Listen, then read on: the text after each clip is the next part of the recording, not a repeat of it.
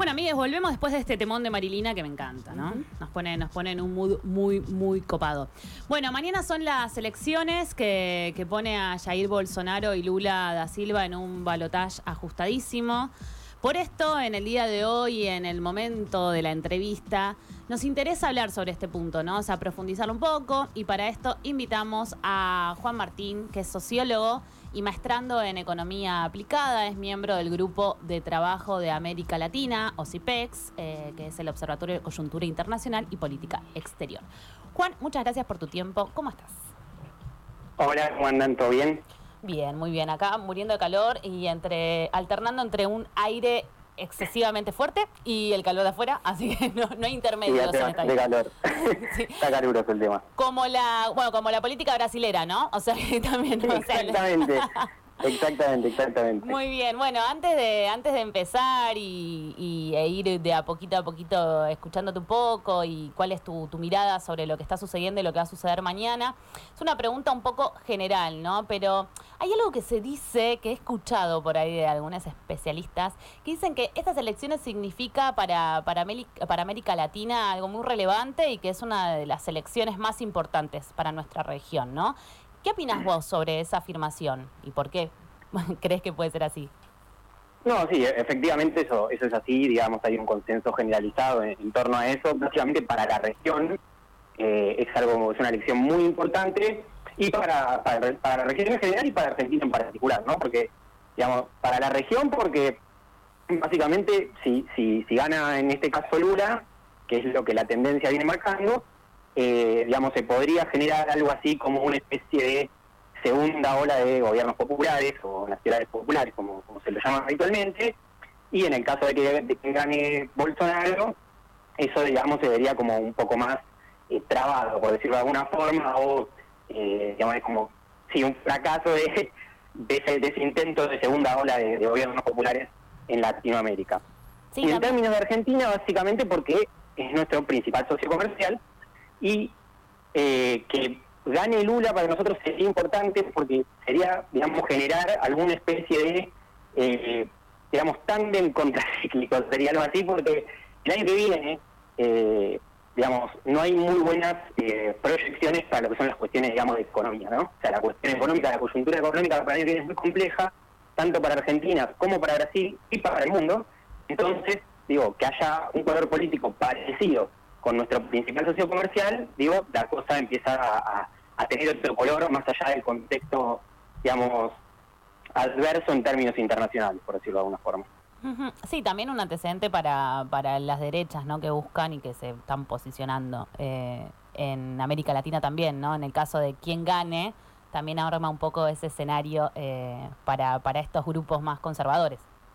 Exactamente, o sea, eso que, que vos decís, o sea, la influencia que, que- que puede llegar a tener Brasil en términos regionales es muy fuerte. O sea, es muy fuerte eh, porque esto que vos decís, digo, si gana eh, Bolsonaro en este caso, que es una derecha bastante particular, porque es una derecha conservadora, digo, ahí no, no hay que, en ese caso no hay que confundir algo- algunas cuestiones, digo, es una derecha neoliberal, sí, Sí. pero además es una derecha conservadora, digamos, ¿no? O sea, en ese, en eso, en ese caso hay, hay que tener como ciertos cuidados a la hora de definirla y eso creo que es más más eh, más perjudicial para la región porque se empiezan a poner en juego otro tipo de cosas que una derecha, digamos, neoliberal clásica no tendría, digamos, no tendría ese impacto. Por ejemplo, lo que estamos haciendo ahora, digo, el, cuestionamiento a cuestiones como la democracia, ¿no? Algo Sí, que empezamos a pensar que ya estaba fuera de discusión, bueno, se ponen a, a poner en juego otra, otra vez ese tipo de cosas y eh, Bolsonaro, por ejemplo, digo, empezando a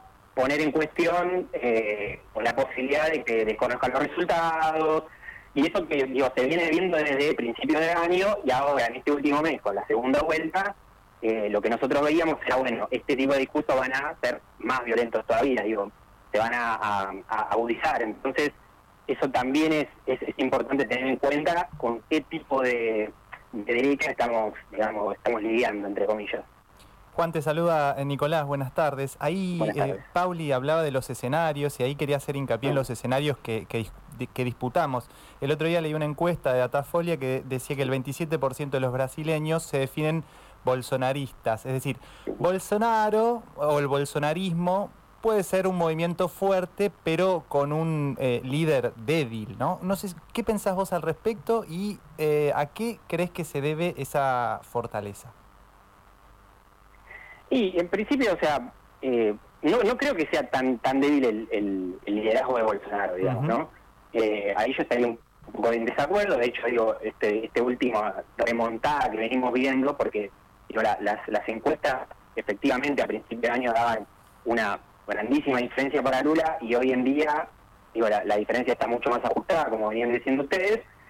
Entonces eso lo, pondría un poco en cuestión. Y con respecto a qué es lo que digamos qué es lo que tracciona, digamos, ese, esa simpatía por digamos por por Bolsonaro, yo creo que ahí hay algo de, de lo que también podemos ver un poco en Argentina, ¿no? Pero la, la política tiene que tener esa capacidad de respuestas para las demandas eh, digamos, más básicas de la, de la población, porque si no, digamos, empezamos a encontrar como una especie de cuello de botella donde, digo, si la política no te, no te resuelve el problema de la alimentación, de la salud, de la educación, bueno, capaz viene alguien con otro tipo de discurso donde depende muchísimo más. Eh, entonces, yo creo que viene por ahí la atracción de, de, Bolsonaro con respecto a, su discurso y a su figura en general. Eh, pero también tiene algo de particular eso, ¿no? Porque recién, como te decía hace un ratito, digo, eh, el caso de Bolsonaro también es particular porque esto que venimos diciendo del, discurso antipolítica, eh, si bien Bolsonaro lo tiene, digo, no es una persona que pueda ostentar de antipolítico, porque hace 30 años que está en la política. Claro, exacto. no es un caso como el de Trump, como el de Milley, que sus discursos sí se parecen al de Bolsonaro, pero por eso digo, es un caso particular el Bolsonaro y, hay que prestarle mucha atención en ese sentido. Claro, y, digo, entonces, ahí sí, sí, digamos, el bolsonarismo, así como Bolsonaro, son, son líderes que, tienen sus particularidades, digamos, es un líder que tiene sus particularidades y que vos lo caracterizás como un líder que, que bueno, que, que tiene mucha presencia, ¿no? En, Brasil, un, líder fuerte. Digo, ¿cuáles son los límites al hipotético gobierno de, Lula da Silva en el caso de que mañana, eh, bueno, eh, tenga una, una, victoria. Digo, porque también eso, eh, esta segunda ola de gobiernos populares, como, como vos decías al principio, bueno, tienen bastantes límites, ¿no? En, en, algunos aspectos y me parece que Brasil no va a ser la, la excepción. Sí, totalmente de acuerdo con vos. O sea, hay, hay que tener como presente dos cosas. Lo primero, que era lo que decía hace un rato, sea un mundo con un contexto, digamos, internacional que va a ser adverso o sea, las proyecciones de crecimiento para todos los países del mundo son menores a las esperadas. Eh, y en ese caso, digamos, Brasil está, está en ese lote. De hecho, por ejemplo, esta semana el, Banco Central de Brasil, digamos, eh, reafirmó la tasa de interés que, venía manejando, que es una tasa de interés bastante alta, con lo cual eso va a pegar en la, en la actividad del, año que viene. Entonces, ahí hay que, hay que tener cuidado porque eso, digamos, la actividad de Brasil tiene impacto en nuestra actividad, indefectiblemente. Sea, como es nuestro principal negocio comercial, para lo bueno, o sea, si, si les va bien, nos va bien, y si les va mal, también nos va mal. Eh, o por lo menos nos, termina pegando de alguna, de alguna forma. Entonces, eh, eso, como vos bien mencionás, hay que tenerlo, hay que tenerlo en cuenta. Eh, y por otro lado, hay un panorama también que es complejo, que es el tema del, del panorama fiscal. Bolsonaro, para llegar a reducir los, los, los, los votos, digamos que la diferencia con Lula que ha tenido, y ha hecho un esfuerzo fiscal tremendo. ha, gastado eh, a troche moche, entonces para el año que viene em, eso también va a ser un desafío para el gobierno de Brasil, el tema de la cuestión fiscal, más que nada teniendo en cuenta que Lula ya dijo que eh, va a buscar el equilibrio fiscal y eso, bueno, va a implicar también algún tipo de esfuerzo o algún tipo de creatividad para, el gobierno, o sea, de ver cómo lo maneja porque también están las promesas electorales, por ejemplo, acá el auxilio Brasil, que fue aumentado por Bolsonaro de 400 reales a 600 reales, eh, Lula dijo que por cada hijo de cada familia que cobre el auxilio Brasil iba a aumentar un 150 reales por, por hijo. Entonces, bueno, eso también es otro desafío para, para la economía brasileña y para el año que viene. Sí, también pensando en, en esto en los, en los escenarios, por, por ejemplo, vos mencionabas el escenario eh, fiscal y de cara al próximo gobierno, qué es lo que queda. También hay algo que estuvo, mm, que estuvo circulando, incluso posteriormente, digo, al, a la antes, perdón, de, la, de, las de las primeras elecciones, que tenía que ver con el clima de desborde, ¿no? Y ahí hay algo que está sucediendo en Brasil, que es el escenario social, ¿no? Independientemente o no, a la vez tiene que ver con todos estos otros escenarios y habla bastante del clima de Brasil en general.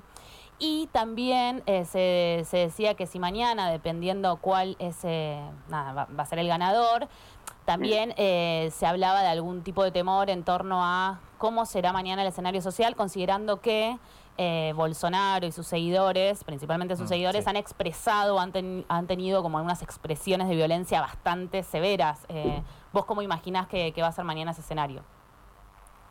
básicamente tenso. O sea, eh, esperar un, escenario de menor a tenso sería algo, digamos, osado, porque en realidad eh, es una elección que viene voto a voto ahora en este último mes, entonces, digo, naturalmente va a ser tenso eso. Eh, lo importante, creo yo, es que, como dijo Bolsonaro esta última semana, es que sea cual sea el resultado, el que tiene más votos sea el presidente, básicamente. Eso es lo, lo, que hay que cuidar y creo que es también en torno a lo, cual eh, Lula ha, digamos, ha hecho o armado su, ha construido su armado político, ¿no? Eh, digo, estás en defensa de la democracia, estás conmigo, eh, no estás en defensa de la democracia, estás con, estás con Bolsonaro. yo creo que ese es el, punto más delicado. Y en términos sociales, digo, también pasa lo mismo. O sea, cuando uno ve las encuestas de opinión, la, la mayoría de la gente, el 80% de la gente, digo, tiene muchísima preocupación por porque se sostenga la democracia en Brasil. Cuando se le pregunta a la gente, el 80% cree que es el valor supremo de, digamos, de, de, Brasil hoy en día. Entonces, eh, yo creo que eso también puede ayudar a que a que si bien el clima va a ser tenso, por esto que decimos, es una, una, elección de voto a voto, eh, naturalmente extensa, pero digamos con que se sostengan esos, esos tipos de niveles, o sea, con que el sistema político pueda canalizar ese tipo de tensiones está todo bien. Sí, también me es llamativo, ¿no? Y a la vez no, pero habla un poco del clima eh, que está que estamos viviendo un poco en América Latina, en el cual se vuelve a hablar de esto, ¿no? O sea, la defensa de la democracia, que termina termina generando, ¿no? Piel de pollo porque decimos, ¿qué está pasando? Que se vuelva a tener que reivindicar algo que, que parecía que ya estaba totalmente legitimado. Eh, exactamente, o sea, eh, eso igualmente digo, tiene que ver también con, con, la, con la predica. Eh, el hecho de poner en cuestión todo el tiempo esto, también porque puede, porque su principal aliado son las fuerzas militares, que tienen otro rol totalmente distinto que lo que nosotros podemos llegar a pensar acá en Argentina. O sea, el paralelismo es prácticamente imposible, o sea, tienen otro rol totalmente diferente, eh, se piensan de otra manera, pero se piensan dentro de la política, eh, tienen proyectos, o sea, tienen un proyecto de nación, tienen un proyecto digamos, del país, los militares para Brasil, entonces su rol es distinto.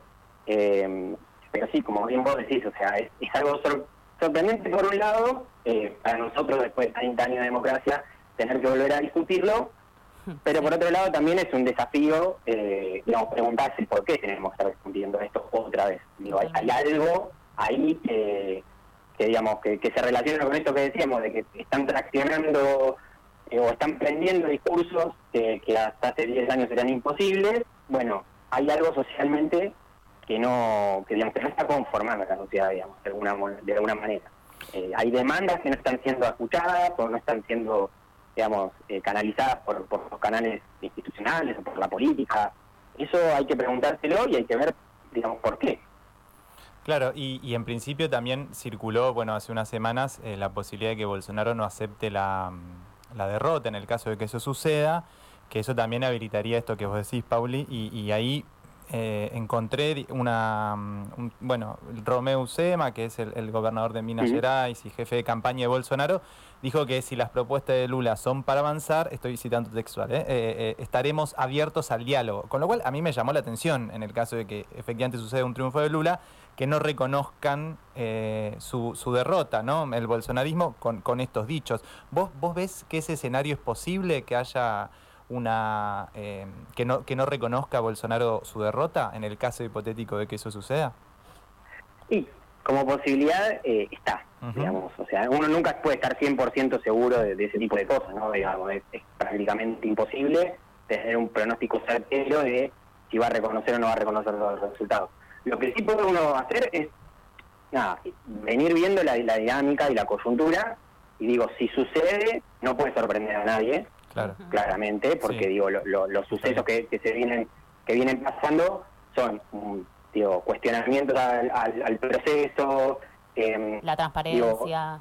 la transparencia, exactamente. Incluso, como, como venimos haciendo el rol de los militares, digo, incluso por orden de Bolsonaro, los militares le han llevado sugerencias de cómo tiene que ser el proceso electoral al Tribunal Superior Electoral, que algunas fueron aceptadas y otras fueron declinadas, porque digo, vienen haciendo eso hace millones de años. El, el, cuando uno ve entra al Tribunal Superior Electoral y ve cuáles eran las, sugerencias de las Fuerzas Armadas, y el Tribunal Supremo Electoral diciéndole, mira, esto ya lo venimos haciendo hace un montón de tiempo, eh, está asegurado. Y por otro lado, digo, en este último mes, el, eh, todo ese esa revisión, esa supervisión, esa auditoría que hicieron los militares de las elecciones, por las otras fuerzas políticas fue pedida y todavía no hubo respuesta de cuáles fueron los resultados que obtuvieron los militares. Es decir, no, no dije, no, estuvo todo mal. Eso también es una incógnita y es un dato también alarmante en cierto sentido y que no podría sorprender si pasa algo de ese estilo, porque digo, esto que venimos charlando, ¿no? Son, son varios sucesos, varios puntos, varios acontecimientos, discursos, intervenciones, bueno, de todo, que, que podría llegar a suceder, sí es una posibilidad. Claro. Y, ayer, bueno, estuvo el último debate, eh, no, sé si tuviste la, oportunidad de verlo, era, bueno, duró hasta bastante tarde. Eh, interesante el debate, aunque, bueno, siempre algo, algo, complicado y pasado por las tensiones lógicas, pero, bueno, yo al menos vi un, Lula bastante más propositivo y, un Bolsonaro, bueno, acusando y mencionando a Venezuela, Cuba, mencionándolo como abortista, ¿no? Y, y esta idea de Dios patria y, familia, ¿no? Que, bueno, la verdad es que decirlo ahí de esa forma me pareció bastante altisonante y bastante fuerte. Pero bueno, eh, eh, quería saber si vos este, crees que eh, puede llegar a traccionar algún voto para algún otro candidato lo que sucedió hace 12 horas en la televisión brasileña. La verdad es que para mí, o sea, ya te digo, es un voto a voto, no creo que traccione demasiado. en, los números también, digo, si uno hace los números, será de que digo, entre las fuerzas, terceras fuerzas políticas de la primera, la primera elección hay alrededor de 10 millones de votos. Para que Bolsonaro dé vuelta a la elección con los números actuales, 9 de cada 10 tendrían que votar por Bolsonaro. O sea, es difícil. Claro. Eh, es, difícil que, eso se dé vuelta.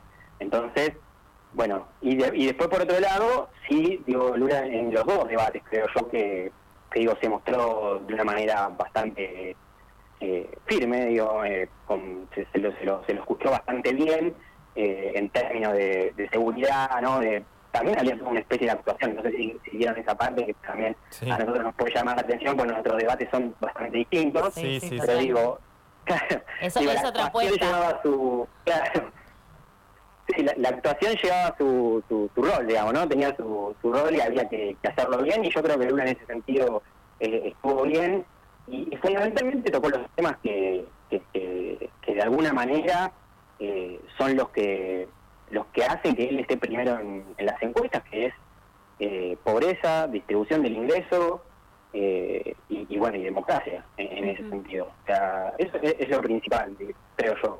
y ahí es donde Bolsonaro tampoco pudo responder demasiado. Exacto si bien respondía con lo del auxilio Brasil y bueno, con ese tipo de programas que también demandan un esfuerzo fiscal, eso es totalmente contradictorio con la propuesta que él tiene. Porque si uno va a leer la, propuesta que él tiene, que entre los puntos que tiene, eh, esto que vos decías de patria de familia está, pero también está el hecho de que el Estado es como algo que molesta. Claro.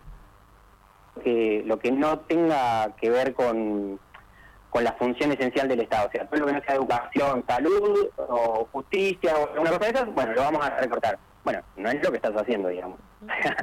estás haciendo otra cosa. Eh, desde enero hasta acá estás haciendo otra cosa y, eso demanda mucho del Estado y es el Estado poniendo un montón de dinero en la economía, particularmente en los sectores populares. Entonces, alguna medida bastante electoralista, digamos. Sí, y también, digo, de cara, y pensando ya un poco de, cara de cara a mañana, Lula también sumó el apoyo de Simón TV, digo, pensando en esos puntos a los cuales conquistar, bueno, también algunos otros gobernadores de, de, ciudades muy, muy importantes. Y a la vez también se armó algo medio ahí divertido, que hasta los actores de Avengers apoyaron. Ah, sí, lo vi.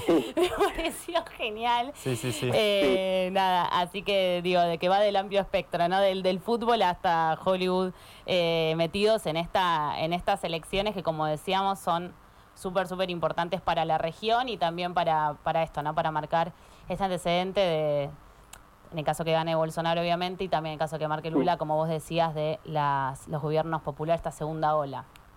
Claro, sí, Bueno. sí, sí, totalmente. Juan, te agradecemos muchísimo tu tiempo y tanta, tanta claridad y muchísimo aprendizaje. También queríamos eh, recibir mañana el día de balotage con más, más contexto, más conocimiento y también escuchar tu voz como, como especialista. Así que agradecemos muchísimo que hayas pasado por Feria de Besos el día de hoy. No, bueno, muchas gracias a ustedes por, por, nada, por el espacio y bueno, un saludo ahí a todos.